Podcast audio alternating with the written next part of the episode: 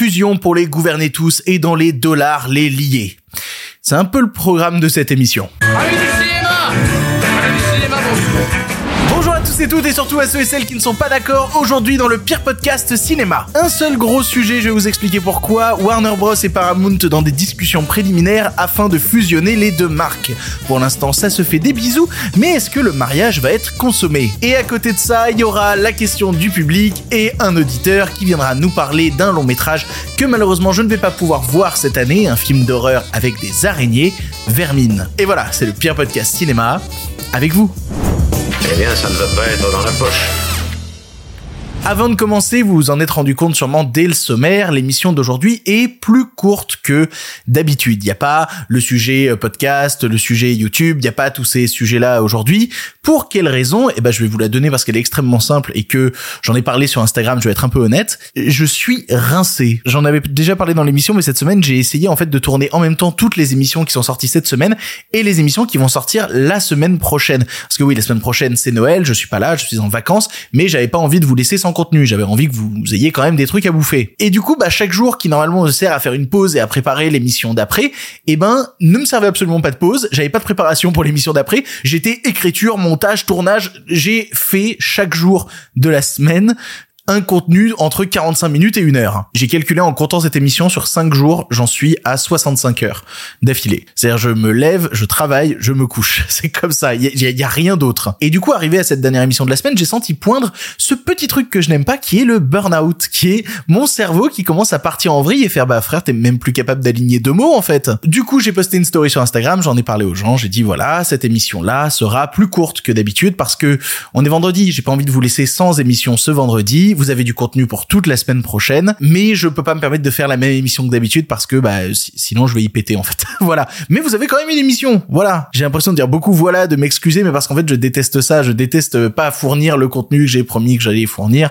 Toujours euh, un truc qui m'emmerde. Donc je préfère vous fournir une émission un peu réduite avec un sujet d'actu vraiment passionnant et des rubriques que, que vous connaissez d'habitude, plutôt que de rien vous fournir. Et comme ça, après cette émission-là, je peux partir en vacances, me reposer, ce qui va faire beaucoup de bien. Et vous, vous allez même pas vous en rendre compte parce que lundi, il y a une émission spéciale Noël avec tous vos avis les plus désastreux sur le cinéma. Mercredi, c'est le top film de l'année, énorme format d'une heure. Et vendredi, ce sera le flop film avec les pires trucs que j'ai vus en 2023. Vous allez avoir à bouffer, même quand je serai en vacances, vous allez avoir à bouffer. Elle est pas belle, la vie. Allez, vous connaissez la musique, le pire podcast cinéma, c'est tous les lundis, mercredis et vendredis à 7h du matin pour ne rien rater de l'actualité de le cinéma. Et on commence tout de suite avec le sujet du jour. Respect et robustesse, Caius C+. Alors, les nouvelles sont bonnes? Ah, ils sont pas de la dernière marée, les nouvelles. Moi, je veux du féroce actualité. C'est le gros sujet de cette fin d'année, Warner qui commence à s'acoquiner avec Paramount. Est-ce une alliance contre nature ou la venue d'un mastodonte complètement imbattable? Eux et le truc dont on parlait il y a quelques semaines, à savoir la possible fusion entre Apple et Disney, le futur paysage du cinéma américain est, pas prêt de s'en remettre. Ça va être de ces machines de guerre, on n'est pas prêt. Bon, déjà, on va essayer de comprendre un petit peu les enjeux de ce truc et pourquoi, s'il y a rapprochement entre Warner et Paramount, c'est complètement game changer. Warner, c'est pas juste les films Warner. De la même manière que quand on parle de Disney, je l'ai déjà expliqué plusieurs fois dans l'émission, Disney, c'est pas juste les films d'animation Disney. Il y a plein de petits trucs à l'intérieur. Warner, c'est à la fois les films qui sortent en salle, c'est la plateforme de streaming HBO Max, c'est la chaîne de télé HBO, et puis ils ont même d'autres chaînes de télé, la chaîne d'info CNN, ils ont Cartoon Network, ils ont Adult Swim ou encore ben Discovery, d'où le nom Warner Bros Discovery actuellement. Et à côté Paramount, ben c'est les films Paramount encore une fois, mais c'est aussi la plateforme de streaming Paramount c'est des chaînes de télé comme CBS ou Showtime, c'est Comédie Centrale, c'est Nickelodeon, c'est MTV et ça c'est même sans compter les chaînes de télé à l'international parce que notamment en Angleterre Paramount, ils ont des grosses parts dans euh, Channel 5. C'est pas des petites entreprises, c'est des empires qui pendant des décennies ont accumuler des biens dans différents secteurs culturels et qui réfléchissent maintenant à les mettre en commun pour devenir, pour devenir monstrueux, pour devenir imbattable. Alors attention, comme je disais, c'est des étapes préliminaires. On est sûr de rien. Mais il y a quand même quelques indices qui commencent à poindre à l'horizon qui suscite quelques interrogations. Déjà, il y a le patron de Warner Bros, David Zaslav, qu'on n'aime pas beaucoup ici. Voilà, je crois qu'il n'y a pas une émission qui passe sans que je vous dise que j'aime pas beaucoup David Zaslav et le comportement qu'il a vis-à-vis du cinéma en général. C'est lui, hein, le responsable de tous les films qui finissent au placard pour essayer d'avoir des déductions d'impôts, genre euh, Batgirl, genre Coyote versus Acme. D'ailleurs, pour ceux qui veulent des news de ce qui se passe vis-à-vis de Coyote versus Acme, on a eu la première image du film qui est sortie. Je sais pas trop comment, je sais pas qui l'a balancé. En tout cas, ça a donné encore plus envie aux gens de le voir. Et comme j'en avais parlé, Warner, ils réfléchissent à vendre le film à d'autres plateformes. Netflix a fait une proposition de rachat, mais paraît-il qu'elle n'était pas assez satisfaisante et que du coup, bah pour l'instant, on sait toujours pas qui va diffuser le film Coyote versus Acme. Affaire à suivre. Du coup, donc, le patron de Warner, David Zaslav, a rencontré le boss de Paramount, Bob Bakish, afin de discuter d'une possible fusion entre les deux groupes. Et là, on n'est pas juste aux étapes de discussion vraiment préliminaires à base de on boit un Starbucks, on se fait des bisous dans le cou, on se tape sur l'épaule. Non, non, non. Là, on en est au point où la Warner a fait appel à des avocats et des banquiers pour essayer de voir si le deal était réalisable. Et puis surtout, le patron de Warner, David Zaslav, il a pas rencontré que le boss de Paramount.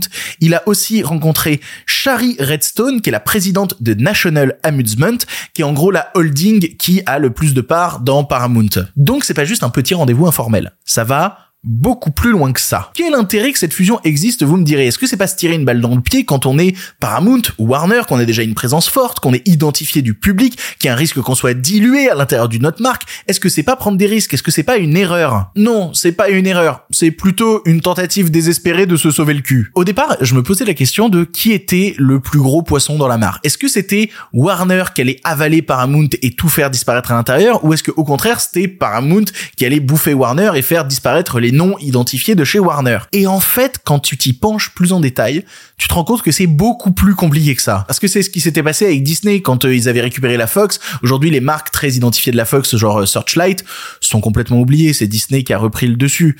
Là, c'est difficile de savoir qui reprendra le dessus. Parce que là, on va parler dette. On va parler gros sous.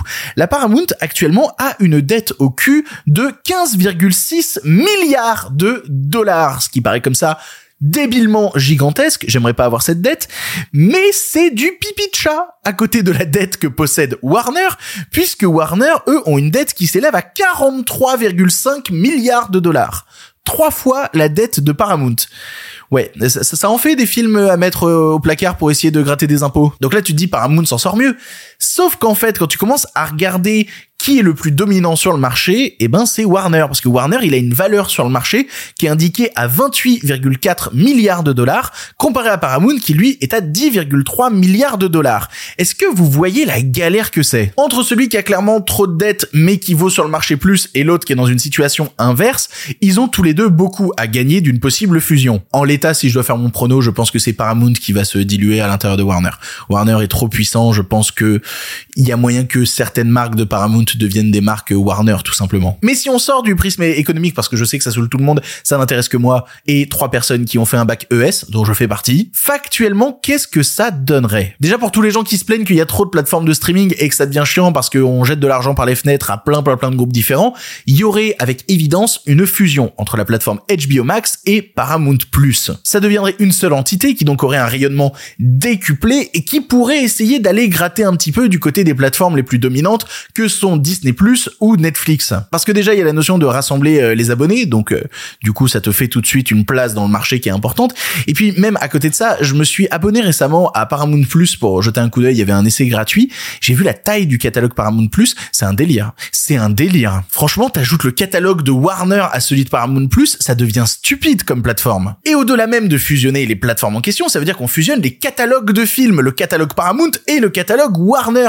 Et donc ça voudrait dire que certains films de Paramount pourraient se servir de, l'aura et de la puissance qu'a Warner pour faire la promotion de leur propre licence. Ils possèdent quoi, tiens, Paramount? Juste histoire de jeter un coup d'œil. Alors Paramount, bon, ils possèdent trois fois rien, ils possèdent déjà tout ce qui marche avec Tom Cruise, l'émission impossible, euh, Top Gun, voilà, tout ça c'est Paramount. Ils ont la licence sans un bruit, ils ont les Tortues Ninja, ils ont euh, Scream, ils ont Star Trek, ils ont Transformers, ils ont Donjons et Dragons, ils ont aussi la patte patrouille. Oui, je sais dit comme ça après euh, Mission Impossible, ça a l'air un peu con, mais je vous assure, ça compte quand même dans la boucle la patte patrouille. Tu rajoutes ça dans l'écurie d'un groupe qui possède d'ici le Seigneur des Anneaux, Harry Potter, Dune qui arrive bientôt. Est-ce que vous voyez le monstre qu'il est possible de créer? La partie qui intéresse le moins la France, mais qui compte énormément dans le choix d'un rachat aux États-Unis, c'est évidemment tout le volet euh, chaîne de télé. Parce que, en gros, si tu combines les forces d'information que sont du côté de Paramount CBS News et du côté de Warner CNN, ouais, bah tu, tu, deviens juste en fait le leader du marché de l'information aux États-Unis. Et ça, c'est sans compter toutes les séries qui vont mélanger. Euh, Paramount, par exemple, c'est South Park. Voilà, et plein d'autres trucs, euh, évidemment. Je citais l'exemple de Disney avec la Fox parce que c'est évidemment l'exemple le plus récent et le plus facilement visible pour le public. Mais là, c'est d'une autre ampleur à mes yeux. C'est beaucoup plus grand. De la même manière que Apple Disney, ça peut faire peur. Voilà, avec ça, il y a une possibilité d'inonder le marché de manière drastique. Après, il faut que ça passe. Parce que voilà, j'en parlais avec le cas euh, Disney Apple, mais il y a des lois aux États-Unis qui sont extrêmement rudes sur les politiques de concurrence, sur euh, l'antitrust. Il faut que ce soit accepté et si c'est pas accepté, ben euh, bah tu dégages en fait ton projet de rachat, c'est terminé. C'est pas la première fois que Zaslav fait face à des acquisitions et des fusions. Euh, D'après l'article d'Axios, c'était déjà le cas en 2018 avec Scripps et en fait le bonhomme s'est toujours démerdé pour garder son équipe stratégique en place et saupoudrer tout ça des talents créatifs qui venaient de la boîte avec laquelle il venait de fusionner. Il a toujours réussi à rester en place et on sait très bien pourquoi il fait ça. Faut rassurer les investisseurs parce que une fusion au départ, ça peut faire peur et ça peut coûter du blé, mais à la longue, vu l'émulsion que ça crée, voilà, euh, vocabulaire euh, culinaire, dis donc. Bref, à la longue, ça décuple les profits et ça permet d'effacer au mieux certaines grosses dettes. Et en parlant de grosses dettes, on en a parlé tout à l'heure, elles sont quand même assez terribles. Ça permettra peut-être de pas avoir à refoutre des films au placard pour essayer de gratter des impôts. Je sais, je reviens beaucoup sur ce sujet, mais ce truc m'a tellement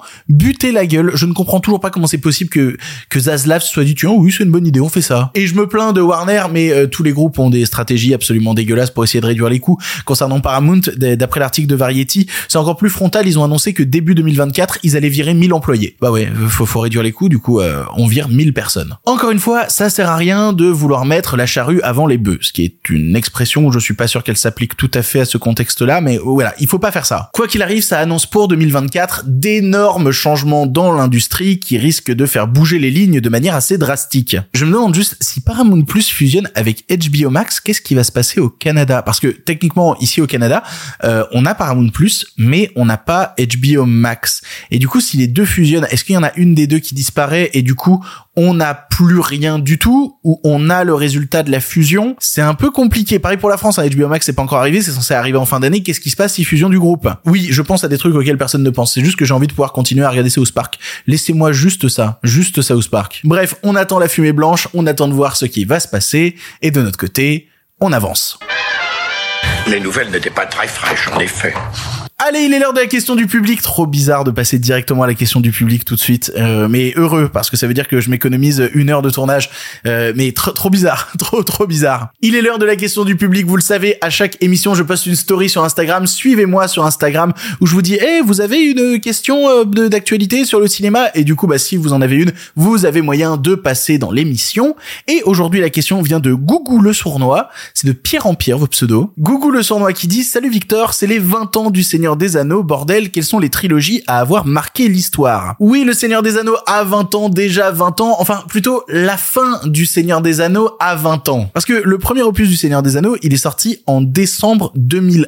C'est le Retour du Roi qui est sorti en décembre 2003. Du coup, ça veut plutôt dire que si on prend le lancement de la saga, le Seigneur des Anneaux a 22 ans. Et si vous voulez vraiment enculer les mouches, techniquement, le premier jour de tournage du Seigneur des Anneaux, c'était en octobre 99. Du coup, les images qu'on regarde dans le Seigneur des Anneaux ont en fait 24 ans. Ça donne un, un sacré coup de vieux, j'ai envie de vous dire. Je vais pas répéter à quel point la saga du Seigneur des Anneaux est exceptionnelle parce que évidemment elle l'est, mais ce qui est intéressant, c'est vis-à-vis de la question qui m'est posée, quelle saga a été aussi marquante que celle du Seigneur des Anneaux? En tout cas, quelle trilogie cinématographique? Parce que déjà, si on parle juste du Seigneur des Anneaux, il y a un fonctionnement qui est ultra atypique. Cette idée de tourner les trois films en même temps, quelque chose qui est ultra risqué, qu'on fait pas en temps normal. Parce que imagine, tu sors le premier et c'est un bide. Qu'est-ce que tu fais? T'en as deux autres sur les épaules qu'il faut sortir derrière. C'est un véritable pari qui est risqué. C'est ce qu'ils ont fait récemment avec euh, les trois mousquetaires en France en tournant les deux premiers films en même temps. Et sinon, c'est ce qu'ils font parfois. En fait, en gros, ils tournent le premier film et s'il y a un succès, ils tournent le 2 et le 3 en même temps. Genre, notamment, Pirates des Caraïbes. Oui, parce que Pirates des Caraïbes, je suis un immense fan de la trilogie parce que le 4 et le 5e n'existent pas. Je la trouve imbattable et concernant son tournage, eh ben, il y a des passages du 3 qui ont été tournés en même temps que le 2. Pour la simple et bonne raison que certains décors qu'ils avaient construits pour le 2 allaient être détruits d'ici le tournage du 3 et que du coup, bah, fallait en profiter pour tourner les scènes directement dans les décors tant qu'on les avait. Le seul problème, c'est qu'ils ont fait ça alors qu'ils avaient toujours pas de scénario pour euh, Pirates des Caraïbes 3. Du coup, ils tournaient les trucs dans les décors. euh, au cas où. C'est ce qui donne à ce troisième Pirates des Caraïbes un côté un peu foutraque et bordélique qui personnellement ne me dérange absolument pas. J'adore Pirates des Caraïbes 3. Après, le problème, c'est que quand on parle de saga, il faut quand même revenir sur le fait que le cinéma a évolué depuis des années et qu'on est rentré dans de nouveaux formats de production, dans une dynamique de licence sérielle. Tu vois, les Iron Man, par exemple, c'est une trilogie mais tu peux pas dire Iron Man est une trilogie et le considérer comme une trilogie à part entière tant elle s'inscrit dans le plus grand univers qu'est le MCU. Si on veut rester dans la même époque, est-ce que X-Men c'est une trilogie? Bah oui et non, parce que après t'as eu les films euh, Wolverine et puis même si on prend juste le, carcan X-Men, t'as eu Days of the Future Past qui est venu foutre le bordel au milieu. Idem pour des trilogies plus anciennes, par exemple Le Parrain, c'est une trilogie. Sauf que le 3 est arrivé bien plus tard pour des raisons totalement différentes et j'adore Le Parrain 3. Je sais qu'il y a des débats là-dessus, j'adore notamment le nouveau cut du Parrain 3, j'adore ce film. C'est pas la même dynamique, c'est pas la même manière de produire de la trilogie cinématographique. Je cherchais un des trilogies comparables, je suis tombé sur euh, Retour à le futur, je suis un immense fan de Retour à le futur, je ne jetterai aucun film de Retour à le futur. Si en vrai on pourrait comparer ça à Matrix, en vrai, mais aujourd'hui Matrix c'est une quadrilogie parce qu'il y a eu le quatrième Matrix qui est un putain de chef-d'œuvre, vous n'êtes pas prêt pour ce débat, et du coup j'ai toujours un peu du mal quand on parle de Matrix à l'envisager sans ce quatrième film, qui est pour moi la conclusion parfaite. J'avais envie de faire la même réflexion avec Indiana Jones, qui techniquement est une trilogie au milieu des années 80, mais qui a le droit à un quatrième film, que je trouve sympathique, et à un cinquième, dont je ne parlerai pas. Ça devient compliqué. En fait, si vous commencez à me citer des trilogies, je vais citer des trilogies complètement informelles. Je vais citer la trilogie de la vengeance de Park Chan-wook, avec euh, Sympathy for Mr. Vengeance, All Boy et Lady Vengeance. Voilà, ça c'est une super trilogie. Ça a rien à voir avec le débat, mais c'est aussi au milieu des années 2000. En vrai, le seul avec lequel tu peux vraiment comparer, c'est Harry Potter. Et en même temps pas tellement, parce que c'est quand même, encore une fois, pas le même système de production. Ça s'étale sur plus de 10 ans de tournage, c'est pas ce truc très resserré. Le Seigneur des Anneaux, qu'on aime ou qu'on n'aime pas, hein, c'est incomparable. C'est un ovni dans la production cinématographique, qui n'a jamais été atteint par quelque saga que ce soit, que ce soit même dans sa production ou dans sa réception auprès du public. J'en connais pas beaucoup, moi, des sagas dont le dernier film a roulé sur les Oscars et remporté plus de 11 prix. Normalement, ça n'arrive pas à ce genre de truc, ce qui prouve bien que c'est une saga qui à un moment a cassé la barrière qui sépare normalement le public des institutions. C'était un moment suspendu dans le temps et la preuve même que c'était un moment impossible à reproduire, quand ils ont essayé de refaire un truc à peu près similaire des années plus tard avec le Hobbit, bah on a bien vu le résultat en fait. La sauce a pas pris pareil. Pourquoi? Bah, bah, déjà parce que euh, les films sont moins bons. Je suis désolé, même à tous les gens qui sont fans du Hobbit, faut faire le deuil au bout d'un moment. Le Hobbit c'est moins bien que le Seigneur des Anneaux. Aussi parce que bah ils ont essayé d'adapter un seul bouquin en trois films, ce qui change encore une fois la dynamique de production. Et puis aussi parce que le public avait changé. Le Seigneur des Anneaux c'est une saga, une trilogie où à un moment les planètes se sont alignées. Ce qui s'est produit avec ces films tient du petit miracle et aussi du talent de Peter Jackson, bien entendu. Tu le vois quand ils essayent de le refaire là avec la série sur Prime Video, bah forcément quand tu compares les deux, même 20 ans plus tard, bah il y en a un des deux qui fait un peu la gueule, et c'est pas les films. Donc le Seigneur des Anneaux a 20 ans, joyeux anniversaire au Seigneur des Anneaux. C'est super cette question, je vais peut-être profiter de mes vacances pour me les refaire dans leur version cinéma. Je déteste les versions longues du Seigneur des Anneaux, je trouve qu'elles sont inutiles. Je, je lance des débats de merde avant les fêtes. Je suis comme ça, moi. Je suis dans le don, dans le plaisir d'offrir. Allez, on avance. Pour le cinéma, monsieur Leblanc, pour le grand écran, pas pour la petite lucarne. Allez, un film pour finir et on remballe. Vous le savez, à chaque émission, je vous conseille ou non un film pour terminer. Et le vendredi, ce n'est pas moi qui prends la parole. En effet, c'est un auditeur qui vient s'exprimer dans l'émission, un auditeur ou une auditrice, pour dire, voilà, bah, j'ai pensé de ça, de tel film, blablabla. Et comment ils ont fait ces gens-là? Eh ben, ils ont envoyé un mail à l'adresse lepirepodcastciné@gmail.com, ce qui leur permet d'envoyer un audio d'environ 3 minutes et de passer dans l'émission. Et aujourd'hui, c'est Louis qui prend la parole et qui va venir nous parler d'un film que j'aimerais tellement voir en cette fin d'année, mais que je ne vais pas pouvoir voir parce qu'il ne sort pas sur le continent américain. Chez vous, il sort le 27 décembre. Chanceux de français que vous êtes. Louis, c'est à toi. Bonjour Victor, et bonjour auditeurs et auditrices. Aujourd'hui, je voulais vous parler d'un film qui n'est pas encore sorti, mais que j'ai eu la chance de voir en avant-première, et dont vous avez déjà certainement entendu parler, Vermine, de Sébastien Vanitschek. Caleb, un jeune habitant de cité de Noisy-le-Grand, fait l'acquisition d'une araignée venimeuse, qui parvient à s'échapper et à se reproduire jusqu'à envahir tout le bâtiment, condamnant quasiment tous les habitants de ce dernier. Ce synopsis, tenant sur un post-it, pourrait paraître simpliste. C'est un high concept qui s'irait très bien à un film américain, mais ici c'est les cités de France, Narvalo. Au-delà de l'horreur, Sébastien Vanitschek insuffle un discours social sur la misère, la difficulté et l'indifférence des hautes sphères de l'État subies quand on vit en cité. Surtout quand on connaît le lieu où le film a été tourné. En plus de nous faire frissonner, les scénaristes Sébastien Vanitschek lui-même et Florent Bernard arrivent à nous faire rire, et parfois les deux en même temps.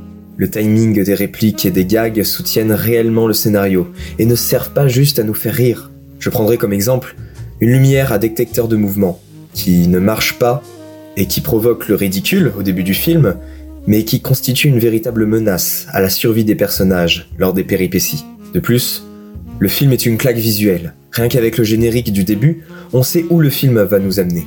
Des plans rapides, serrés, caméra à l'épaule, accompagnés d'un bon gros rap vénère. On sait que le film va nous malmener, mais qui va le faire bien, avec passion.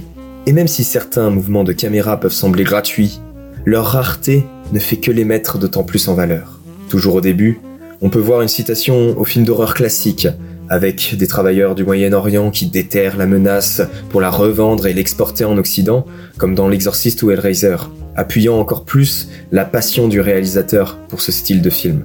Le tout est porté par un casting aux petits oignons, avec une mention spéciale à Sophia Le Saffre, dont les cris et les pleurs sont d'une telle justesse qu'il me reste dans la tête même une semaine après le visionnage. Voilà, c'est tout ce que j'avais à dire. Il sort le 27 décembre, alors si vous voulez soutenir de véritables propositions de cinéma de genre français, que bousculer votre top de fin d'année ne vous fait pas peur, et que vous n'êtes pas trop arachnophobe, je vous encourage à laisser de côté vos plaids et vos cadeaux de Noël, le temps d'aller voir Vermine au cinéma. Passez de bonnes fêtes, et à l'année prochaine dans les salles obscures.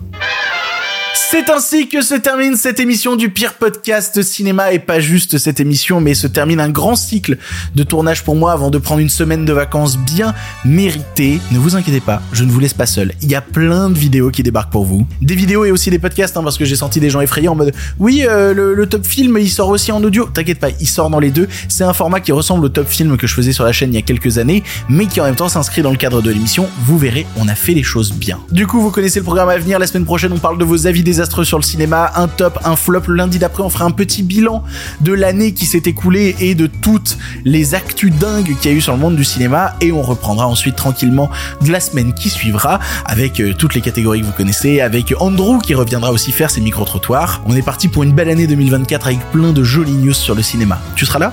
J'espère que tu seras là. Je t'embrasse. Pour l'instant, c'est terminé, mais si vous en voulez encore... Non mais oui, bien sûr, mais c'est fini cette histoire là Par contre, euh, la prochaine fois, avec plaisir.